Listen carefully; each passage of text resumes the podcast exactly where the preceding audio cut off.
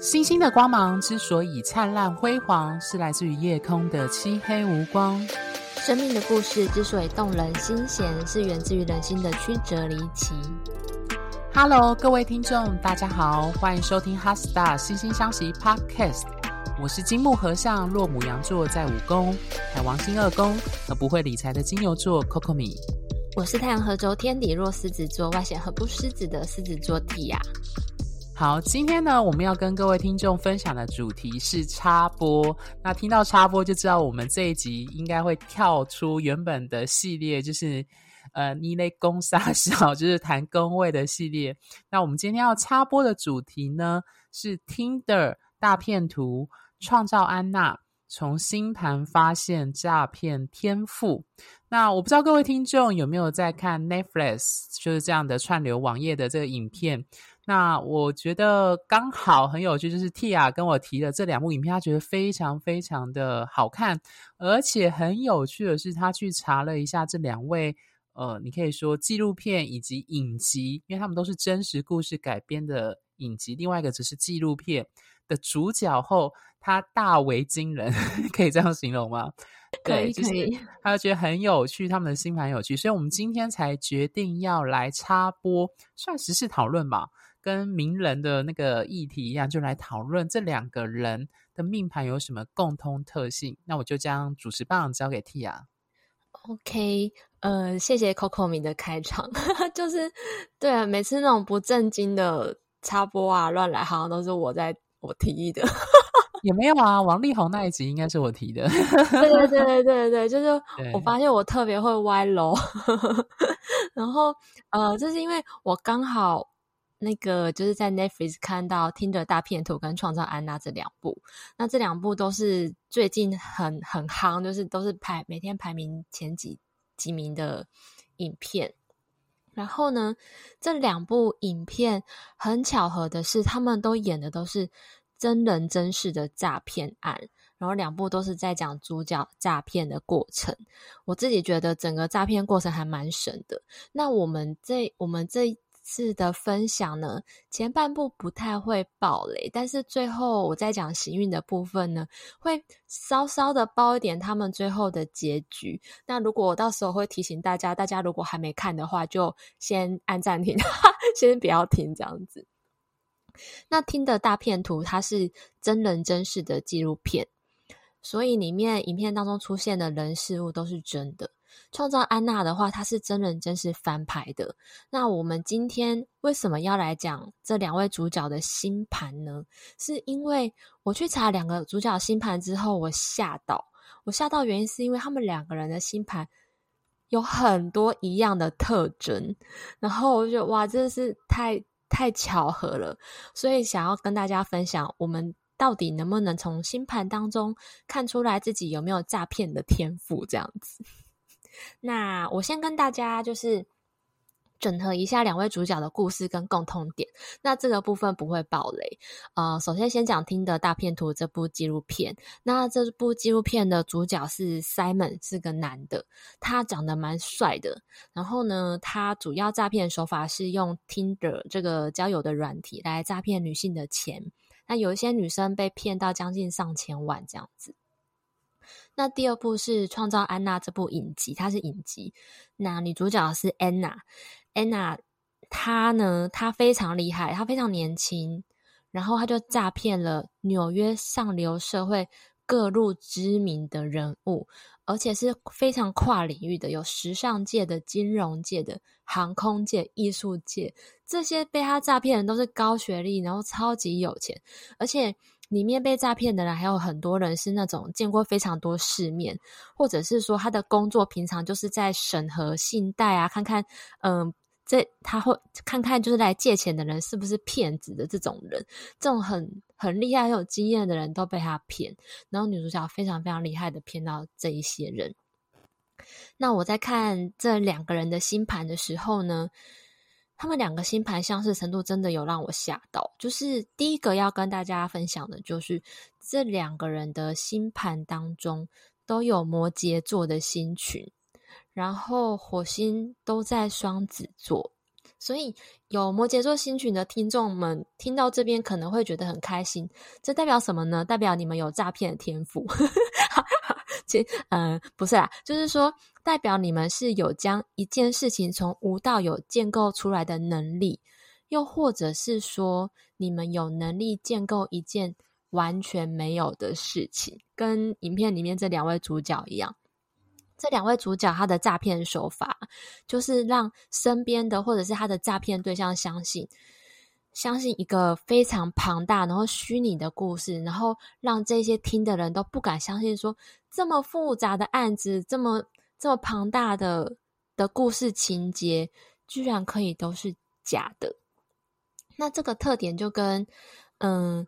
摩羯座的守护星是土星有关。那土星就跟建造啊、时间有关系，所以摩羯座的能力就是在于说，他可以去建造一件事情，然后是从无到有的建造，而且是建造那种非常大的事情，比如说建筑业啊、国营事业有关。所以，呃，我讲到这边，我不知道。为什么我们的频道一直在歌功颂德摩羯座厉害的地方？像我们之前的《后宫甄嬛传》就有讲到，甄嬛就是有摩羯星群，然后 还有很多故事。就是我发现我们我们找到的，每次想要跟大家分享灵感都有 这个特质，我真的觉得很特别。可我明呢？呃，我这边想要先分享的是 Simon 的命盘，因为 Simon 他除了就是摩羯星群之外。呃，它主要是月亮、天王、海王跟土星，土星也落摩羯。那我觉得它比较有趣，是因为它是用交友软体来诈骗，而且它的诈骗女性的手法非常的几乎都如出一辙。那个如出一辙是他去建构出一个他非常奢华、表面非常美好的状态，他利用。简单来说，他是利用感情来诈骗，就是利用别人对他爱情关系的渴望，女性对男性的那个好感，也就用爱的方式去榨取这些女性的金钱。那他营造出，他很有趣，他很符合他的日天秤的特质，就是他在 IG 上，在你可以在纪录片看到，他营造出一个非常美好、绚丽的光彩的那一幕。那而且他厉害的，就像刚刚 Tia 说的，他不单单是 IG 营造，他会利用一些呃，你在网络上会查到，他有点类似庞氏骗局的那个手法，利用其他被诈骗女性的钱，去营造出那种建构出他好像真的是所谓的钻石王子，因为他在。那时候纪录片诈骗其他女性的时候，他是说他自己是富二代的钻石的，呃，就是他老爸是钻石大王这样子。对，所以这些女性她，因为我们不会平白无故的相信，她利用第一次的约会，利用那种比如说私人飞机、豪华的晚餐、高级的住宿等方式，她去营造、建构出一个奢华、美丽而且所谓的上层阶级。我觉得它建构出一种，这里可以题外话题一下，就是在我们占星学里面，摩羯座守护的宫位是十宫，也就是传统。如果个案来找占星师询问，我们通常一定会看的就是天顶的宫位十宫。那它代表的是一个成果，你如何被外界的主流社会、被其他人看待，你对这个社会的，比如说贡献。你的，我们最常讲的就是你的职业是什么？我觉得很有趣，就是我们一旦出了社会，别人问的都是你从事什么职业，而且我们会用你从事的职业去判断你这个人的价值。这样听起来好像有点肤浅，但它真的是当今主流社会最快速、最迅速的一个方式。就从你的职业的从业类别，大家就知道你的社经地位是什么。所以。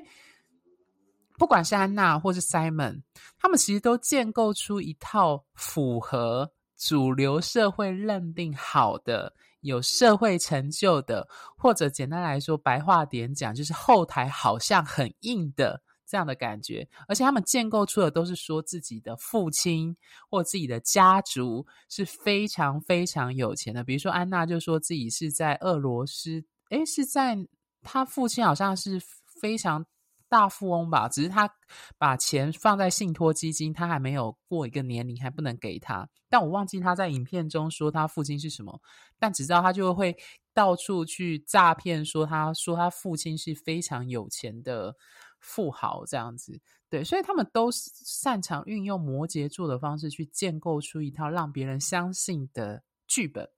那我觉得 Simon 的有趣的地方是，如果大家去看纪录片，你会发现 Simon 他在诈骗其他女性的方式，他其实是运用一种我觉得很有趣。他一开始会一种宾至如归，他是用一种金星处女，他水星也是处女的方式，一种很细致细微，好像很贴心，然后细微处都注意到的方式，去让女性觉得说，哦，这个男生好像很绅士，好像他真的爱上我了。所以我那时候在看他的命盘，在对他的那个纪录片，就觉得天哪，他发讯息发的好勤，用各种细节的方式去铺陈，让这个女生觉得他好像真的爱她，但其实不是。你会发现他的诈骗手法，而且很有趣哦。他的诈骗方式都是用自己，比如说我现在被我因为我从事的职业，所以我有敌人，所以有人要追杀我，或者是有人要对我不利。然后我现在的卡被锁住了，信用卡被锁住了，他就要求女方就是把信用卡授权给他，或者是提供现金给他。所以他是用一种假装自己虚弱、需要被帮助的方式去诈骗这些女性对他的，也就是说。他塑造出一个假的、假象的美好的样子，让女性上钩。上钩之后，他假装自己很虚弱。他塑造那美好的样子，一方面也很像日天天秤的那种特质，在 IG 上所形塑的。那他利用这种方式去让女性借由就是确定这个女性上钩、爱上他之后，就。建立关系之后，他在表示示弱，说自己遇到人生中的各种问题，就是各种谎话，然后让女性愿意掏钱出来去救他或帮他。他的庞氏骗局的诈骗，大家就是用这种方式去。如果我记得没错，他好像前后诈骗共光是靠听的就诈骗了三亿元吧，我真的觉得超厉害。对，嗯，那安娜的部分的话呢？我觉得很有趣的是，他们两个人都有摩羯星群。那我觉得比较有趣的是，安娜。如果大家去看影片，你会发现那些被安娜诈骗的人都有提到，安娜有一种桀骜不驯，一种非常。高一等的方式，他就连刚当初遇到那个记者去采访的时候，他都会装作一种冷漠，一种我非常的特别，你们都不理解我，我很聪明。我觉得这非常符合水瓶座的负面特质，就是说他表现，而且很有趣哦。他的金星水瓶，大家要知道，安娜她一开始早期，一开始最早前，她还当过，她对那种美感有非常独到的。慧眼，你会发现被他诈骗的人最后为什么会相信他？是因为他的确对美感有特别独到的慧眼，所以他才可以在时装界、在名模、在可以塑造出那个意象。而且很有趣的是，他非常的特立独行。那个特立独行是他不甩其他人的。说法，他只为了达到他的目标，他有一个理想跟愿景，所以我这个我觉得他这部分也蛮符合他的精心水平，包含他在私领域，比如说他有一个在影片当中，你会看到他有个交往两年的男友，他那个表达的方式以及那种很强势的相对的特征，我觉得。他的摩羯啊、水瓶以及他的月亮母羊的特质，在这部分诗领域里展现得很明显。那我觉得，再回过头来谈这两个人的共通点好了。我们知道摩羯座的对宫是巨蟹座，那在我们占星学里面，四宫、十宫，摩羯座守护的十宫跟巨蟹座守护的四宫，这两个星座都有一个共同的主题，就是时间。那我们当我们提到时间的话，就会知道跟过去有关，特别是巨蟹座。那摩羯座跟时间也有关，是因为摩羯座的守护星土星就是时间之神，所以我们常常有说，就是土星的法则，就是经得起时间的考验才是有价值的。那我觉得很有趣的是，这两个人呢，我觉得那时候我在看完这影片，我就在想说，这两人为什么要如此？诈骗这些庞大的金钱，为了得到什么？我个人看完影片，不管是 Simon 或是安娜，我发现他们都有一个特征，他们都极力否定他的过去跟原生家庭的关系。你会发现他们在影片当中都像被诈骗者，就那些被他欺骗的人，说他自己是来自一个富二代啊，非常的有钱啊，他爸非常的有钱，是大富豪啊，等等的。但实际上却不是如此，而且甚至他原生家庭的关系是完全断裂的，没有联络的，或者是。呃，他父母亲的职业是相对于，就是可能是比相对于中低下的社经收入的这样的位置，所以我发现他们都有一种，他们就有这种方式的否定过去的方式，然后想要去祈求得到我们常说的摩羯座象征的社会地位跟社会成就，但是他们的方式都是借由否定和假装或是。诈骗说他的过去不存在，而且说来很讽刺的是，他们否定过去不存在的方式是替过去，也就替他的根源，我们所谓世公强调的根源，就是原生家庭镀上一层虚假的，你可以说是假黄金这样的状态，然后让别人误以为他真的是家财万贯。对，所以我觉得他们的摩羯星群，我反而第一个看到的是说，他那一种对于社会成就。所谓主流认定的社经阶级、金钱、成就的成名的渴望，特别是安娜，她渴望成名，渴望自己非常的特别，这又呼这又呼应了她的水瓶座特质，她希望自己是独一无二、特别的，我跟其他人都与众不同的那种特质，展现的非常的明显，对。嗯，我觉得特别是摩羯座的星群啊，就像 Coco 米刚刚说的，呃，这可能从他们幼时的经验，也许的拿到资源不是太多，所以他们特别的知道说，当他们拥有一个很庞大的产业事业，或者是一个很明亮的嗯个人形象、个人的 reputation 的时候，身边的人会多么。容易被他们吸引，他们好像特别容易知道说，当自己成了非常有名望的人的时候，那一些也渴望功名，然后渴望自己的名声的人，相对的也会被他们吸引的那种感觉。那这以上就是他们两个都有摩羯座星群这个很特殊的地方。然后第二个两个人都一样的地方，就是他们两个人。他们两个人的火星都是双子座，这我那时候一看到，想说天哪，也太巧了吧！而且安娜的她的双子座是嗯零度，她的火星在双子座零度，在零度的话，会让一个人的火星展现他双子座的方式，比一般的火星双子座还要厉害。简单来说是这样子。然后我们以前曾经说过，每一个人的个人行星啊，都是我们个人可以发挥的。都拥都是我们可以拥有以及发挥的腹黑术。那我们之前在讲那个腹黑特辑的时候，就有讲到说，双子座的腹黑术最厉害的就是带风向，他们可以很轻易的让人相信一个风向或者是一个虚构的故事跟骗局。所以我们可以从这部纪录片跟影集，还有 Coco 米刚刚叙述当中讲提到说，他们都会讲一个。虚拟的故事，然后让身边的人都相信。那我们从这个影集，还有那一些诶戏剧里面拍出来的细节，可以看到为什么双子座他可以拥有带故事风向的能力。我觉得我从这里面看到的是，因为他们可以把一个虚构的故事或一个庞大的虚假的案子里面里头需要的不同角色连接在一起，比如说。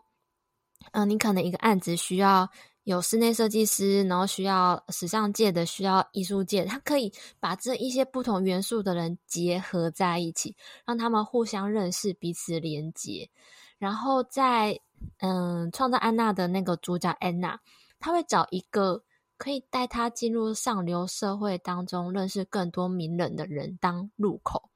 然后认识更多人之后，就把这些不同的元素拉进他的虚构的故事里面去。然后这一些人变成他故事里面的角色其中之一，然后彼此都不知道自己都是被骗的对象，但是他们其实被拉进来一起合力演了一个假象，然后来骗其他更多的人这样子。然后 其实这个能力，就是把人拉在一起的能力，就是风元素的星座特有的超能力哦。就是这一个超能力啊，就是这个把不同的人的人连接起来、拉进来的超能力，就是风元素的星座特有的能力。所以天秤座跟水瓶座同样也可以，不过天秤座的他拉人的能力会比较是那种一对一或者是一对少数的，比较难有那种多点连接的感觉。那水瓶座的人呢，他是可以把同样社社群的人聚集在一起，比如说把狮子会里面所有的人拉进来，串联在一起。那双子座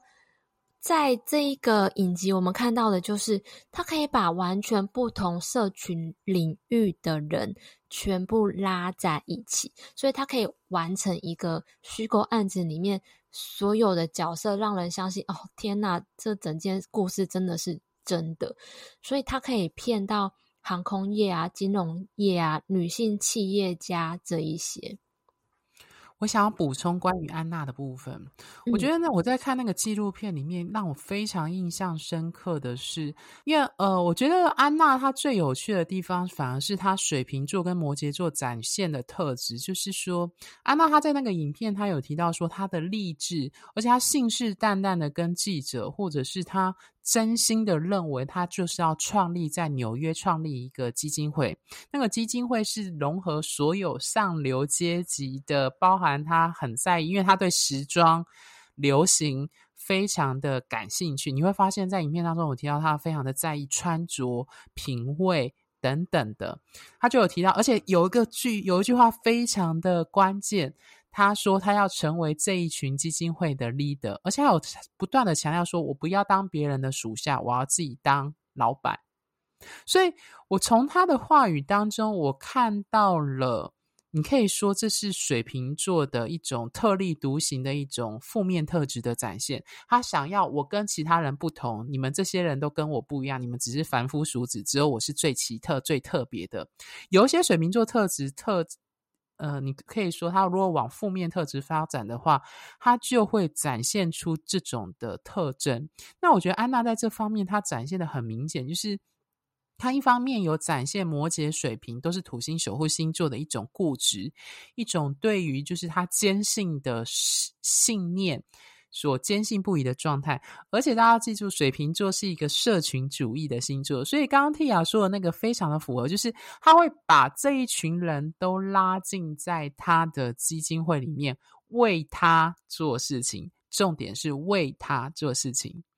对，那另外一个很有趣的部分是，呃。刚有提到，就是火星双子的部分。我们如果说就占星学来说，火星代表武器、愤怒的话，那大家可以想，火星双子的武器就是他的言语跟文字。所以你会发现，这两人他们在表达愤怒或表达捍卫或表达战斗的时候，话语就是他们的武器。对，所以我觉得这很有趣，包含就是呃，像。不管是 Simon 或者是在安娜，你会发现他们在面对那个危机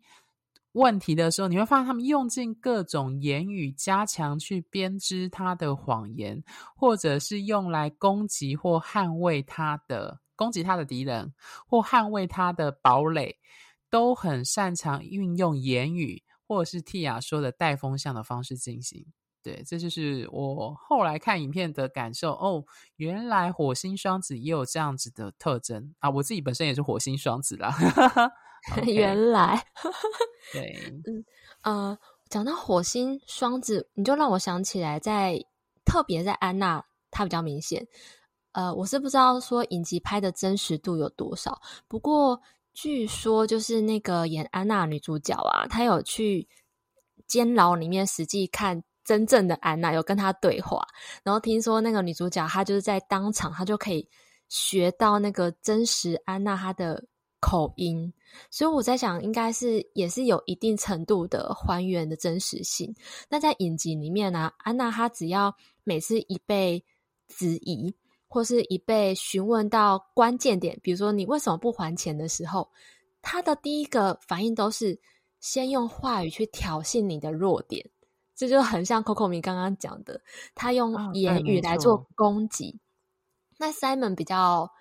他他表达方式比较特别。他有一个片段是，他也是那时候好像被也是被别人诈骗，然后他就开始。呈现就是他言语当中有不同面相，非常火星双子，就是一下很柔弱，然后一下求求你，一下又很暴力的威胁你，然后一下又就是发疯了，这样我不知道我在讲什么，然后一下又骂你，这样就非常火星双子的多元性，他有前后矛盾，对对，整个 K 笑这样，就整个变多面人这样子。那除了火星双子以外，讲到嗯。诈骗骗人话术这件事情，我们不免俗的，在看星盘当中，就是要来看一下水星。那这两位主角的水星呢？我说明一下，安娜的水星跟海王星合相都是摩羯座，然后 Simon 的水星是处女座，跟在摩羯座的土星有三分相。然后特别的是，他们的水星都带有海王星的特质哦，所以他们的水星，对，他们的水星，他们水星呢都有着海王星跟土星两个的特质。那海王星就代表虚幻啊，空空敏刚刚说的想象、欺骗，还有催眠跟感染力。所以，我们嗯、呃，这部剧两个主角都有个能力，就是他们可以让身边的人相信。一个美好的故事，一个虚幻的故事，就像是那个听的大片图。一开始，女生就在描述说：“哦，她想象中的爱情是怎么样，怎么样，怎么样的。”那后来，她想象那些爱情，Simon 都给了她，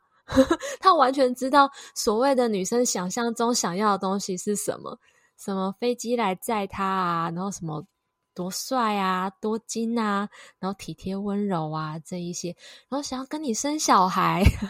我觉得这是好笑的，对，嗯、这些梦他都知道你想要的梦是什么，然后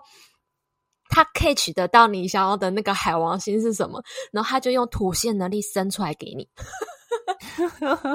只是他那个土星的能力是从其他女生骗的钱去营造出来的幻想、幻觉这样子。对对对，对因为呃，毕竟星群摩羯座的人呢，摩羯座的人是开创星座，其实他还是以自我中心比较多的人哦。所以虽然他知道你想要是什么，他最后的计划还是大部分会为了他自己。嗯。那如果说他们没有海王星啊，不，他们像他们的水星都有很多海王星的特质的话，这种的话，如果说星盘当中只有海王星，他们没有结合土星的特质的话，这些主角对于这一些诈骗的故事啊，他可能就会是想想而已，或者是写写小说，然后更积极一点的，可能拍拍电影。但是今天好死不死加上了土星，土星又代表执行力，它可以把虚幻的东西变成现实，就变成它可以造就一个，他把这一个这一个虚幻的故事，然后把身边的那一些角色支架啊、故事支架、柱子全部都集合在一起，编织出一个超巨大的谎言，然后让所有人都不相信，诶，这些事情居然是假的，这样。然后接下来我就要来爆一点小雷。嗯，应该大雷啦，就是讲到他们的结局。那如果不想要知道结局的那个听众们呢，你们就可以先在这边按下暂停，这样子。好啊，开始喽。这个结局呢，就是两位主角结局，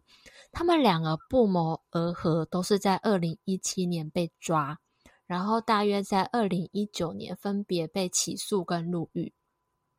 被关起来。那安娜是关到二零二一年获释，那 Simon 是关到二零二零年五月。那这段时间他们的行运也非常的巧合，因为他们两个的 同时被抓呢，又在大概的时间获释，这样子。这个行运就是在大概二零一六年到二零一七年之间。那个冥王星，他行运冥王星的。嗯、星座跟度数大概走到了摩羯座的中间度数，也就是说，进冥王星进摩羯座已经有很长一段时间了。那走到中间度数的时候呢，就合向了他们两位主角自己本命盘的摩羯座的星群，大概是十五度到十九度中间。那这段时间呢，因为冥王星要走十五到十九。是要走非常长的时间嘛。这段时间是他们的人生当中炸起来的高峰期的时候，就像骗最大的时候。大家知道冥王星跟什么有关？执着巨大的资源，对，还有秘密的、禁忌的，然后欺骗啊，你说被背叛的，嗯，对，被背叛都是那种遇到冥王星的行运，那种那种地下的钱，然后不能见天的事情有关。所以，当冥王星触碰到他们的摩羯星群的时候，他们是他们人生骗最最大的时候。那同时过了这高峰期，也是冥王星要。那的冥王星摩羯座要进入尾声的时候了，要收尸的时候，我都开玩笑，死亡而重生。对，然后他们被抓的时候呢，就是大概在二零一七年被抓的时候，那个时候大概是土星进入摩羯座的时候，土星代表的限制，然后也有惩罚的概念，就是说你要为过去所做的事情付出代价。那土星在摩羯座是二零一八年一月到二零二零年十二月，所以很神奇哦。土星一过，他们的摩羯星群，他们大概就被放出来了。所以听众听到这边呢，就要有一个概念。我们常常就是在行运不好的时候，我们都是这样安慰大家的。当你行运不好的时候呢，如果你会看星盘的话，你就去按那个，就是我们星盘软体有一个往后的按钮，就是看你那个。时间时间轴，把它往后弄，就看那个衰运什么时候会过去。它终有一天一定会过去，或是找我们来问会更快。对，所以在衰的时候，真的不要低潮，或者是不相信自己，或者想不开，因为它一定会过去。然后。然后最后，我们这个主体的结局，虽然我们开头开玩笑的是说要用星盘发现诈骗的天赋嘛，但其实我们最后结局很劝世哦，因为我们有讲土星的惩罚的概念，就是说如果你你冥王星行运的时候是去做坏事的话，等到土星行运的时候，一样还是会惩罚的哦。宇宙的法则会让正义的一方获胜。谢谢大家。嗯